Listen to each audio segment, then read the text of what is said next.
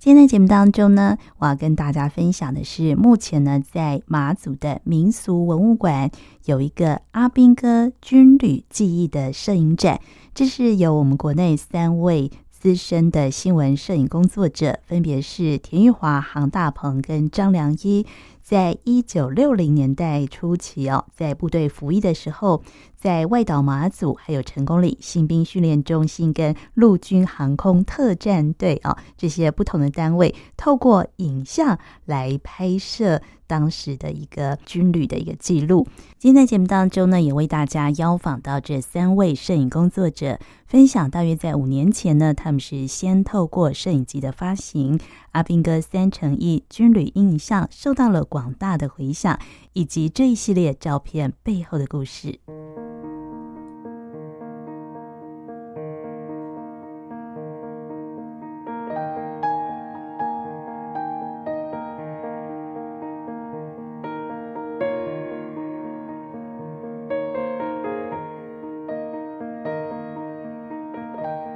我来介绍一下三位当兵的这个历程哦。像张良一啊，是在航一大队观测中队陆军下士幺六四幺 T，对不对？对对。嗯，你来分享一下你在当时你怎么样在军中开始摄影的这个故事。嗯，其实我的当时我的业务就是一个摄影兵，就是记录一些部队的一些生活嘛，哈，那个主官的交接、长官视察，或是部队比如说军歌、军歌比赛这些，就是。部队一些活动的一些一些影像，嗯，那因为我我以前在念书的时候就有受，就是有受过一些那种摄影的训练。那我觉得部队里面其实有很多很多值得记录的影像，嗯，那我觉得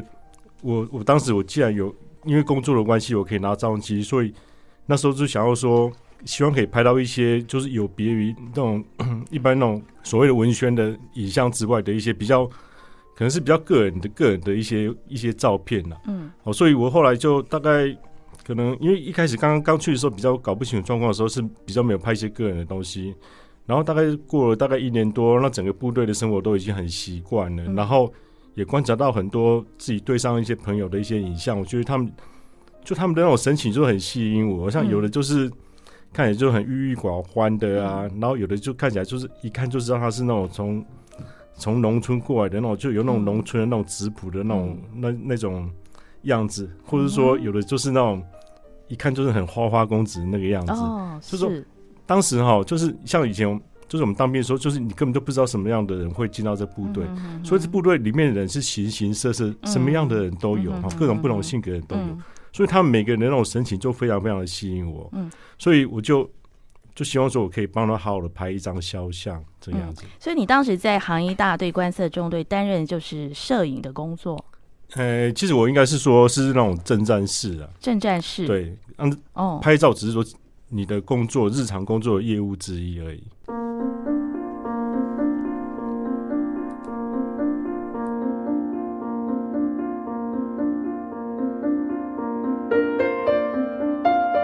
田玉华是在马祖南竿当兵，欸、是对。然后关于你为什么会在军中摄影，好像有一个故事，对不对？哎、欸，是的，嗯，那我就简单来讲一下我整个在马祖南竿公益连服役的整个过程啊。我是一九九四年的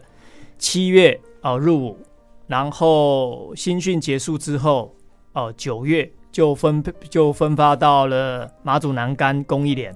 嗯，然后九月到了。马祖之后，我就直接被送去干训班哦，士官队，呃，就是马防部六十九期的士官队，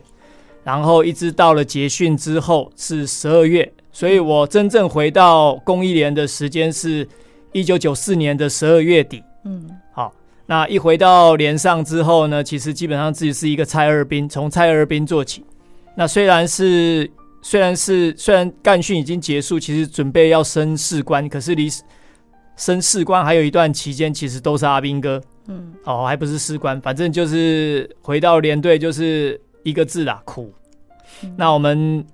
我们公一连后基本上是一个非常超的一个单位，哦，主要负责的任务就是构工，哦，我们要替防区盖各种不同的营舍，不管是新建或是修缮，反正就是我们有做不完的工程。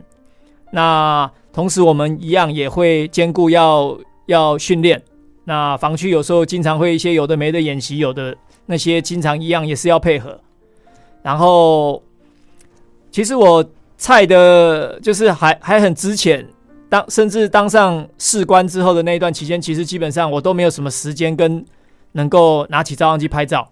那其实，在那段期间，其实一直觉得说，哎，其实连上。蛮多东西很好玩的，其实我当时就很想拍，嗯，但是本身其实连上学长学弟制很重，他不可能让你这么爽，就是一些学长或是一些班长，他绝对不可能让你这么爽，就是说这么可以这么明目张胆，或者说这么自由自在、这么快乐的拿着相机这样到处拍到处，所以一直等到了一九九五年的年底，嗯，那我们工兵营的那个。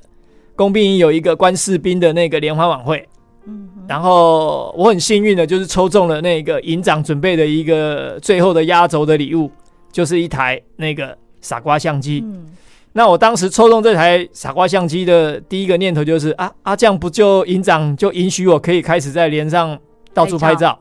于是我就开始拿着它，就在我们连队记录起了呃各个不同不同的影像，我只要看见。什么东西我喜欢的，或是我觉得好玩的，我有趣的，我就开始记录起来了。那其实书上所呈现的影像呢，大概就是我从比较资深一直到最后退伍的将近半年的时间。嗯，那我记录的内容不外乎三三大类型，我自己把它分类成三大类。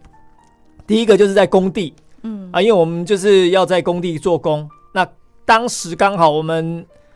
当时我们刚好又在那个马祖那个复兴村的牛角聚落接了一个工程，叫做幺四据点。是，所以书上面有一些就是在盖房子的部分，那个部分就是我们在做幺四据点。嗯，是。好，那第二部分我把它拍的就是阿兵哥的一些生活。嗯，就是呃阿兵哥的喜怒哀乐，在那本书里面几乎都有呈现，打架的啦，或者是做体能做的非常。就是做的那个呃非常痛苦的啦，跑步还有拔河，对，或是阿兵哥的各种不同的，反正就是各种不同面向生活的东西，点点滴滴我都有记录。嗯，那还有一部分就是我们那个工兵营工，我们工兵营的训练。那训练，因为我们当时连队其实有下基地，嗯，那在下基地的期间刚刚好，我就已经拿到相机，所以就三不五时随便也拍了一些东西这样子。嗯对，所以所以里面呈现的东西基本上已经可以讲是我们公益连所有的全部。嗯，对，对就是呃，在这个摄影集的第一部分，就是田玉华的作品。是的，是对，他就记录在南干的呃工兵营工一连的呃日常的生活，呃，包括有各式各样的公事。后来这个这个点好像目前也消失了，对不对？呃，我想补充一下，就是公益联哈，在两千年的好像年初的时候就被国军金石案给裁撤掉了。嗯，好，那公益连就废连。其实我们工兵营在马祖南竿基本上。我听后来的，后来有稍微问到国防部的一些人，他们跟我说，只剩下一个一个排的兵力，其实那个人是非常非常非常少的。嗯，那公益连的那个的我们的基地，当然就是还在那边没有错。嗯，我们是在清水的一个小一个小小的一个村村的一个一个山山坡边边。嗯。那很荣幸的，在二零一六年的时候，哈，我应那个马祖县马祖那个连江县政府文化局的邀请，那我们在前年的时候，我们有好几位就是曾经在马祖南竿当过兵的摄影工作者，嗯，那回去帮他们做了一些军事设施的一些就是一些影像记录，嗯，那我当时就趁着这个机会呢，能够就是哎、欸，就在。回到我们连上。是，那我站在我岗哨，我们连队岗哨前面看到就是，就是我们连队完完全全比，就是整个荒废掉，然后你看你举目所见的就是比那个人还高的杂草，就要整个覆盖整个连队这样子。对，就感觉很难过。这个地方目前已经没有了嘛？哈，呃，已经消失，只剩一些军事设，就是一些银色，一些 破烂的银色这样子。对对对对对，真的真的就觉得非常的感慨哈。对对对，但还好就消失在荒烟蔓草之间。还好你有记录下过去这一切，所以这到现在也是一个很珍贵的一个史料了哈。对。对，就是在这个过去，田玉华呢，在马祖南竿工兵营工一连哦服役的这个生活。那第二部分呢，就是由杭大鹏所记录的这个呃军中的摄影的部分哦。你要不要来谈一下你的作品？你当时拍摄的一些比较有趣的画面？嗯，呃、我是。呃，就是入伍的时候，就大学毕业，因为有考上预官嘛，哈、嗯，那所以说那个就大学毕业就服预官役，然后就是在那个步兵学校受训之后，然后就下部队的时候，那我是就分发到成功岭当排长哈。那我们都知道成功岭，它其实大家最印象中最深刻的就是以前所谓的大专集训嘛。嗯，就是过去大学生或者是那个专科生都是要去成功岭接受，像我们以前是大概四十五天的那个军事训练嘛，哈，那那是成功岭主要的业务。那还有说，那个就平常如果是没有接所谓的大专宝宝的时候，那就是接那个一般的新兵入伍嘛，哈。那就是我在成功岭下部队之后，就当了大概七八个月的基层连队，也是当排长哈。那后来，因为陈功岭的那个，因为有接大专集训，那还有一些文宣的业务比较多，那所以说，在后来在那个司令部有一个呃新闻官的的的的一个资源新闻官的工作哈，他们要找就是大学就是相关类似念新闻传播科系啊，那会那会拍照的的预官去接、嗯、去接那个工作，然后就刚好因缘际会哈。然后就刚好因为有这个机会，然后就去、嗯，应该就是非你莫属了。那就刚好，就刚好，就刚好，就就因缘机会就很巧，然后就是接了这份工作。嗯、那等于说我当兵大概第二年的时间，就是在就到司令部支援，就是做做呃就是新闻文宣的嗯的的工作。那也就是像我刚刚讲的哈，可是就是你那份工作，可能你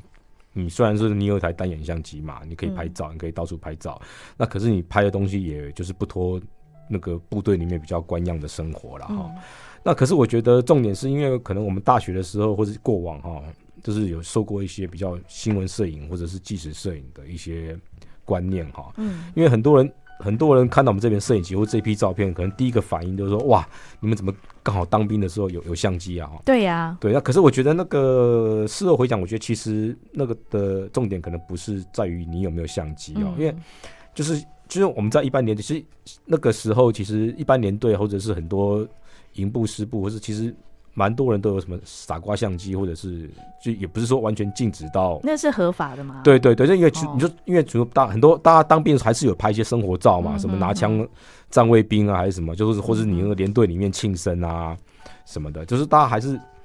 多多多多少少会有一些拍照的机会啦。那可是我觉得我们三个比较。特殊的一点就是在于说，我们为当初为什么会想要去拍这些东西哈？嗯、那我觉得那个是背后所受的那个摄影训练哈，就让我们知道说这些东西是值得拍下来。嗯嗯、因为也许是我学新闻的背景哈，嗯、所以会从一个比较长整个社会发展或是国家改变的一个角度去看看影像了哈，看照片。就譬如说，你像二十几年，这二十几年回头后你再看哈，嗯、那个很明显就会看到说。过去外岛可能有什么十万大军嘛，嗯，可是你看现在外现在外岛可能只剩下什么几千人的守备队哈，对，所以你就觉得当呃当年啊那个田玉华拍的这批影像哈，嗯、非常非常珍贵，他真的记录了呃当时啊二十几年前哈，就是两可能或者更早之前两岸两岸对峙可能还很紧张局势下哈，嗯、那种外外岛生生活的点点点点滴滴与与与与甘苦了哈，嗯、那。那个过去哈，成功岭大专集训哈，那个就是大家都经历过嘛哈。嗯。那后来也是因为说啊，大专大专学生越来越多，或是或者是一些政策的改变，那大家也知道，成功岭后来就就就取消了。在一九九九年就对，就是就是成所过去所谓的大专宝宝这个成功岭集训，可能是所有大专学生哈，就是当年的都有一个的一个共同的记忆记忆啊。那这个东西呢，也也消逝了哈。嗯。那我觉得这批影像当然也记录了。一部分是就是那些就是大当时就是大专学生来受训了哈。那第二个是我觉得说，二十几年前有二十几二十几年前的的的政治局势嘛，哈、嗯，那一张照片拍下来之后，哈，有的时候时间过了，哈，跟经过一些社会时代的改变，哈，你现在再回头看，哈，就会觉得它可能更有的更有价值跟意义。那我们再请张良一来解说一下你拍的一些作品哦。你当时拍摄的一些，我看到前面有有一幅是那个海报，是不是？哦，报纸，嗯然后张贴在公布栏上，那个、这个是一个怎么样的一个画面呢？哦，其实那个是一个那个，就是一般连队有一个那种有一个叫中山市，然后那、嗯那个是一个那种正义宣传的一个看板。然后其实当时我们我们就是负，因为我是那种政战士嘛，所以我们要负责那个就宣导那种反共啊、反台独啊。当时当时的主当时的那个军中的文宣主主要主轴是这这方面的嘛。像这样子的这一类那种政令文宣哈，其实就是比较闷啊，因为那个就是可能一般大大概也不会想要去，大家不会想要去看这些教条的东西。所以当时我们的那个长官就想到一个 idea，、啊嗯、然后就想说，哎、欸，那那你就把。一些那种杂志上比较那种养眼的一些美女的那种性感的画面，啊，对啊，我看很多美女，对他把它剪下来，对，他把他把剪在把那个那些那些那些美女图贴在上面，贴在那种反共反台独的那个文宣旁边，哦，那那你就觉得那那是一件很荒谬的一件事情啊，哦，都觉得哎，欸，怎么一个那种很硬硬邦邦的一个那种政治的那种教条，跟一个那种很性感。养眼的那种美女的那种清凉秀的那那种画面并置在一块哈、哦，那个是那个是一个让我我我我我觉得现在你在从很很有趣的画面，对你现在你现在在看这个画面的时候，你就觉得很有意思哈、这就是纪实摄影的魅力哈、哦。你又经过那种岁月的淘洗之后，嗯、你就看看那种再回头再去看看以前那个时代，好，那你就可以就可以从那种图像里面去去感受到当时一个那种时代哈，或是说我们以前当兵时候的那种氛围这样子。嗯我看到你记录了很多都是肖像，就是不同的阿兵哥他们的那个肖像照。嗯、为什么你会想要用这样的方式来呈现呢？OK，就是我当时我我就是一个非常非常单纯的想法，因为那个时代在九零年代初期哈，你在部队里面你可以拿照，并不是每一个人都可以拿照相机拍照。嗯、那我我我我当时我就有一个想法，就觉得说，哎、我既然我有这样子一个拍照的专长哈，我所以我就想要说，帮他们好好的拍一张。肖像的照片，然后让让我当时就是就觉得说，哎，让他们事后可以去回忆的，这是我当时一开始的想法。那那个时代在拍照那个时候，也没有想要说，以后要办展览或者出版，都都没有这样子想法，就很单纯，只是想要帮他拍张肖像的照片，然后让他们可以以后日后可以回忆。可是后来，就像我刚刚提到的时候，那种纪实摄影的魅力哈，就经过岁月的淘洗，然后时间的酝酿，还有个人人整个人生经验的那种。历练之后，哈，那我我再回头再看看我这批当年拍这这些十多位我们当时对上一些朋友的影像，嗯，虽然说我我拍的是他们的一个个体，可是哈，其实你可以从那影像里面，其实就反映有当时当兵的一些心情。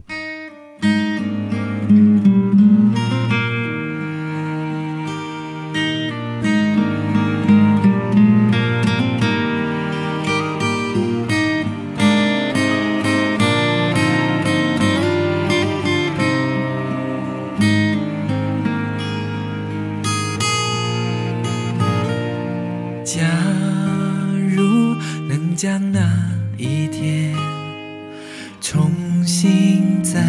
一遍你是否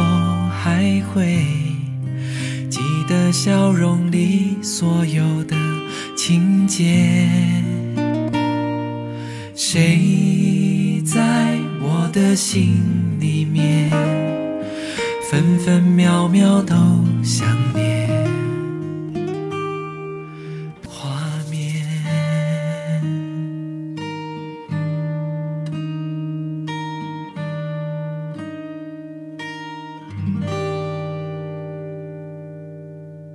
接下来，摄影工作者张良一再跟大家分享二十多年前呢，他在陆军航特部服役的时候啊，拍摄的这一系列军旅照的一个心情。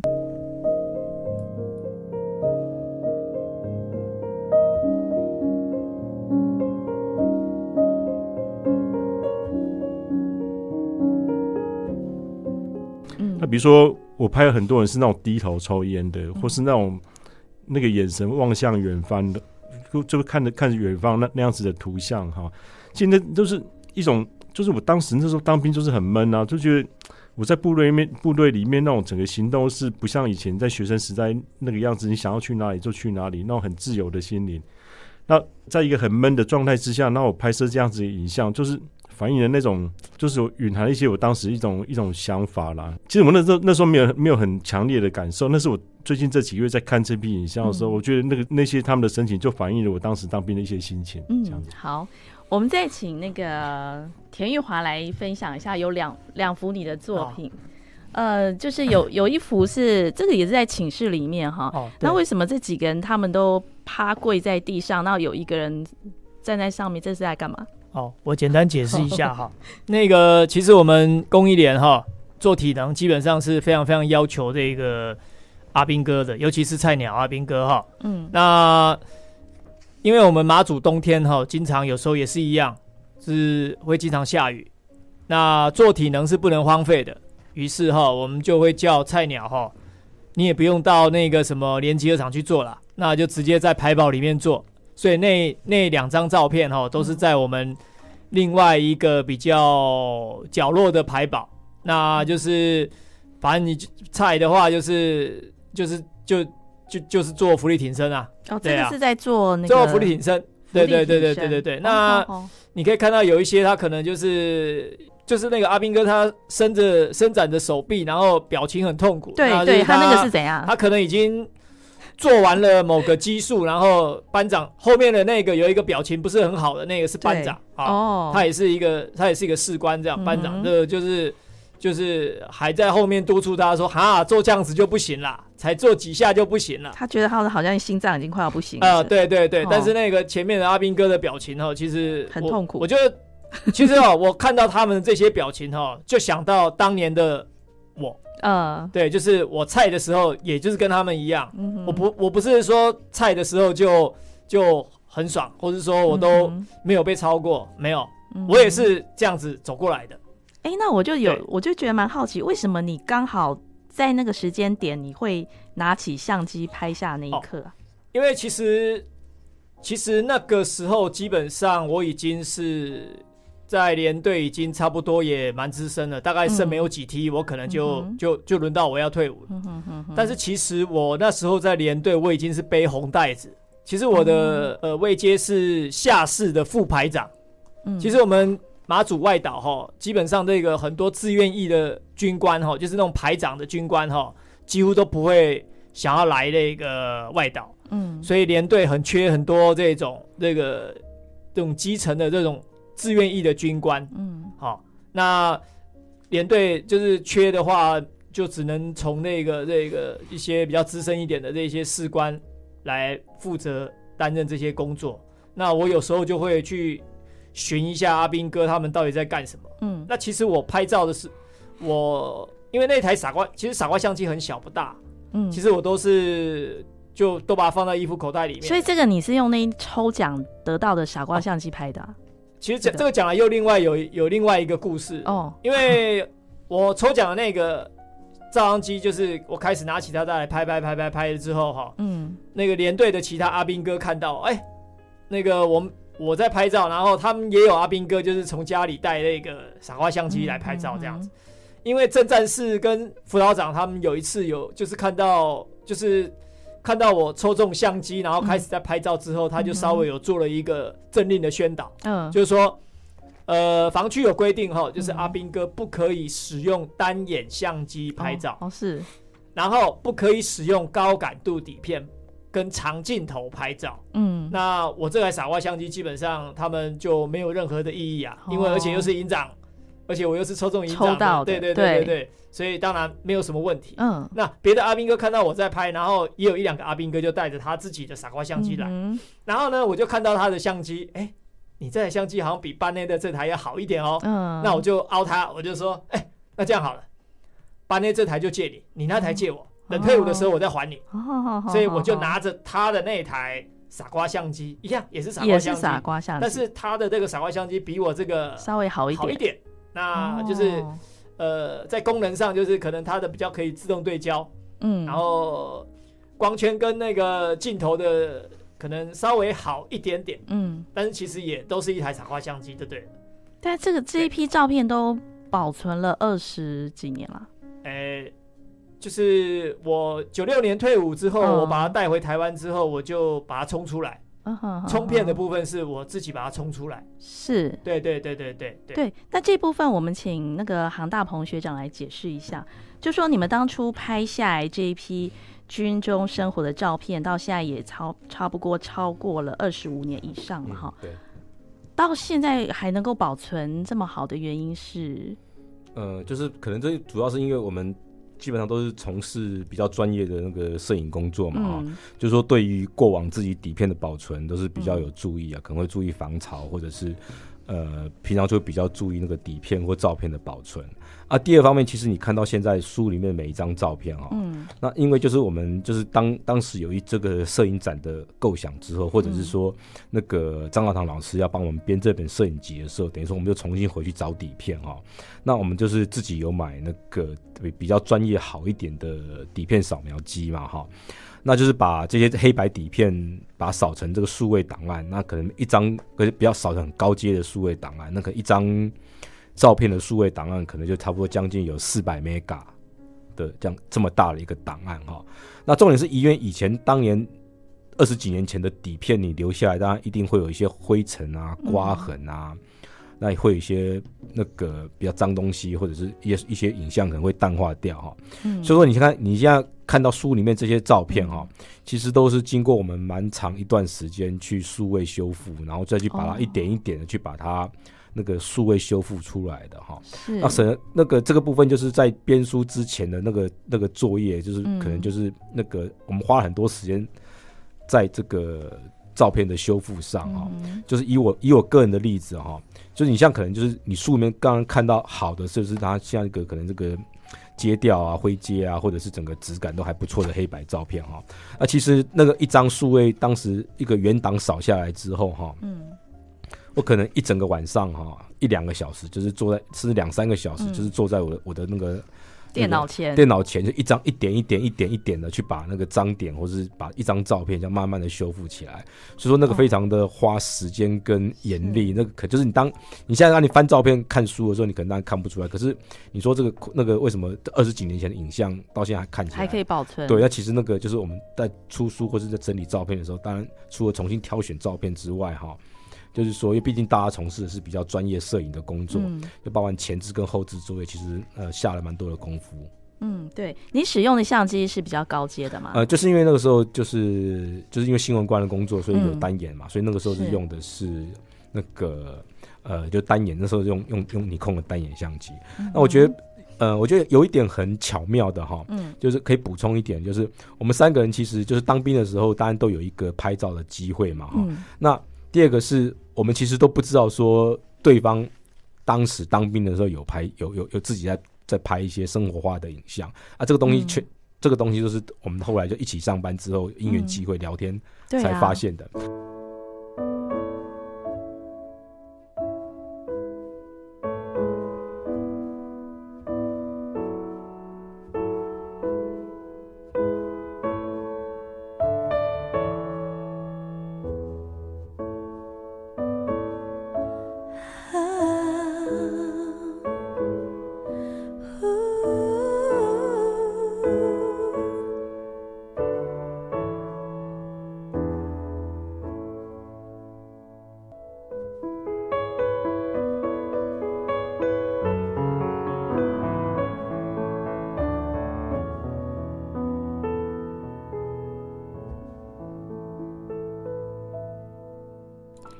声广播电台音乐沙拉吧，我是江秀静。刚才为大家选播的，这是袁咏琳的歌。那年我们一起许愿。那在我们今天节目当中呢，呃，为大家邀访的是三位资深的新闻摄影记者，分别是田玉华、杭大鹏、张良一，分享他们自费出版的一本摄影集。阿兵哥三乘一，田玉华、杭大鹏、张良一的军旅印象。我们继续呢，再邀请。请杭大鹏学长跟大家分享，在这本摄影集里面他们用的拍摄的相机。那还有一点是我觉得比较好玩的哈，嗯、就是我们三个人其实用的那个相机哈，就是非常非常的的不不一样，不一样啊，嗯、就是服务的地点不一样，就是之外，就是用的相机非常非常不一样。就比如说像玉华，可能就是他那个时候是那个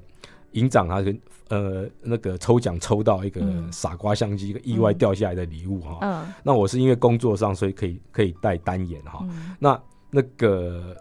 梁一的梁一他，他他看那个时候，可能那个时候就已经用的非常非常好。你看他现在的那个肖像照哈，嗯，整个质感非常非常好。因为我觉得那个他那时候已经用了非常非常好的那个徕卡相机哈，哦、所以你说，我觉得那个这样非常有趣的就是你从那个非常高端的，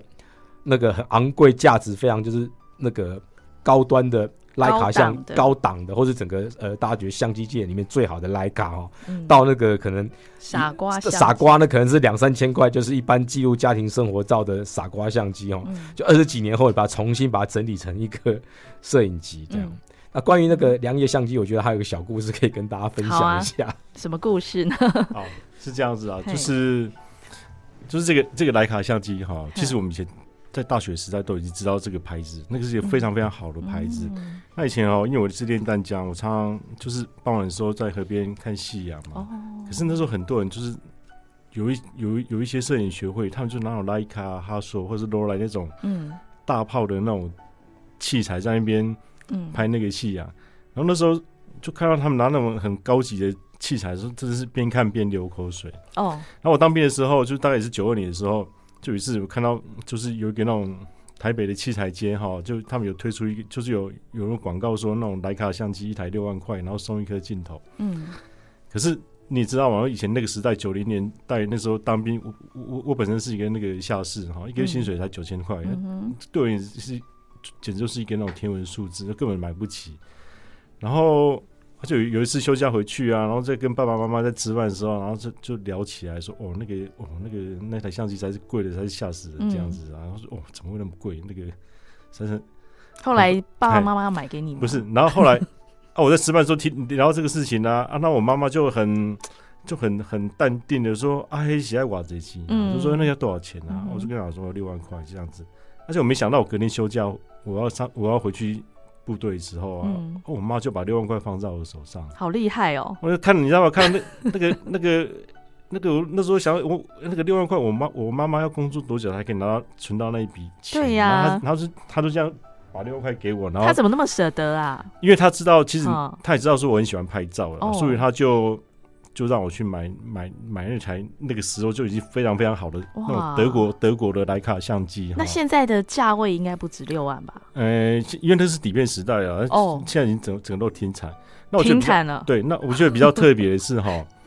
我我们去年在编辑这本书的时候，那个我们的我们的主编张兆堂老师啊，然后看到我这些肖像作品的时候，他就跟我就就说：“哎、欸，啊，你能不能再去把这些找出来，再拍一次？”把把什么在找？就是我我当时把那个对二十不是二十五年前我在拍他们这些人，哦、就是对上的朋友，那那你可不可以再去把这些人找出来，嗯、哼哼再去拍一次？嗯，所以我去年我就就拿着我这台，当时哈我妈妈送给我这台徕卡相机跟镜头，我去年我又去拜访了一些人，然后去再去再去帮他们拍一次照。我说我我用我的这个器材哈，就是帮他们拍了两次照片，这个样子。嗯那那也是大概是大概是那个大概上个礼拜的事情了，嗯、就是，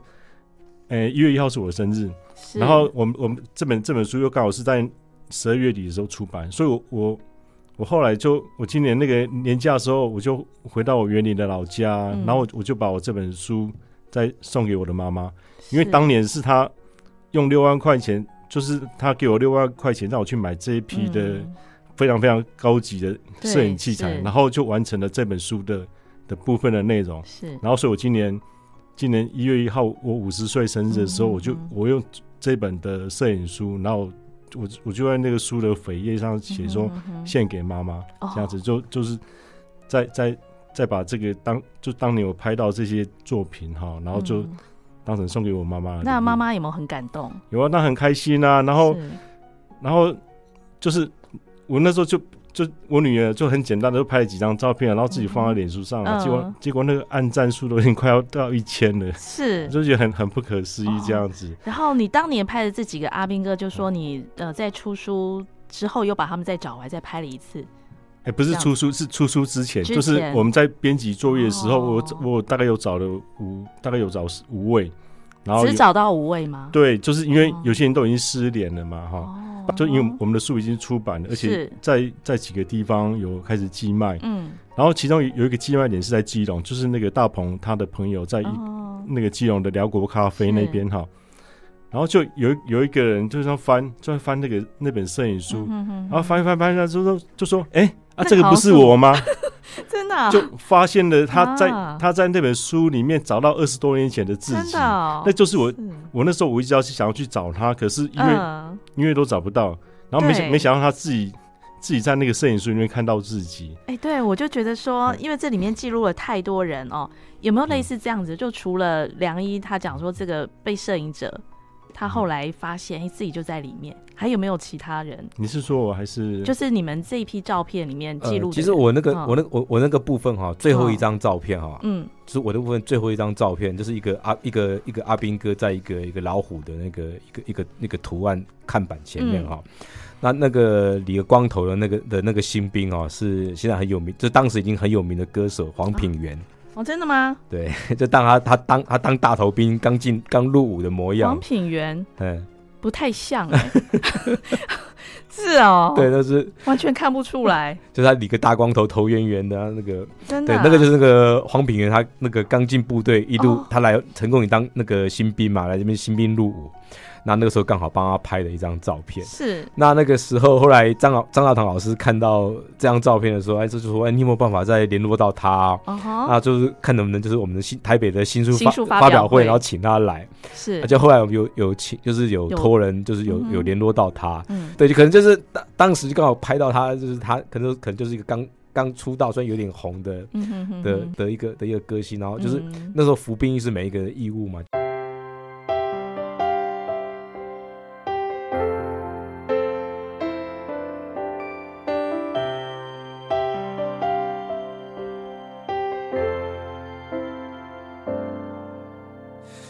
你说要自由，一个人生活，曾经感动的承诺，只剩下眼泪不停流。